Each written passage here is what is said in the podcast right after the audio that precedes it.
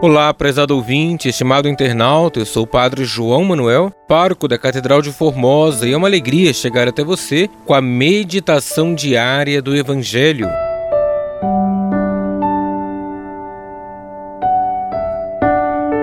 Hoje, quinta-feira da sexta semana do tempo comum, iremos meditar com o Evangelho de Marcos, capítulo 8, versículos 27 ao 33.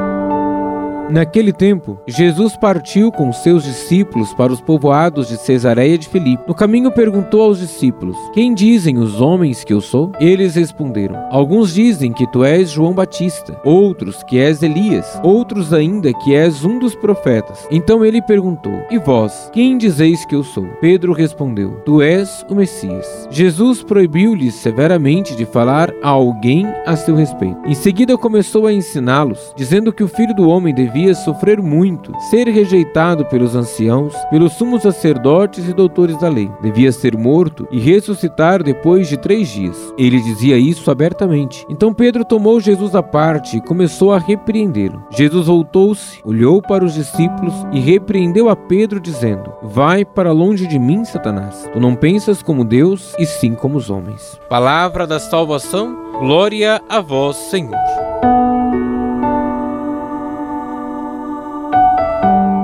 Estimado irmão, estimada irmã, Pedro faz a declaração mais importante, certeira, sobre a identidade de Jesus. Tu és o Messias. Acontece que na sequência ele recua e Jesus o afasta com força, acusando-o de estar preocupado só com as coisas mundanas e não com as coisas de Deus. Nós somos como Pedro, ambíguos, oscilamos entre os extremos, professando com entusiasmo algo que logo nos negamos a viver na prática. A contradição de Pedro é reflexo das nossas. Jesus, no entanto, espera outra coisa de nós: afirmar quem é Jesus é fundamental para que exista em nossa vida um antes e um depois de Cristo. Não podemos fazer esta afirmação da boca para fora, mas necessitamos deixá-la brotar naturalmente como fruto do nosso caminho de conversão. Peça ao Espírito Santo que revele ao seu coração quem é Jesus, para que sua adesão a ele seja verdadeira e real. Deus abençoe você e a sua família.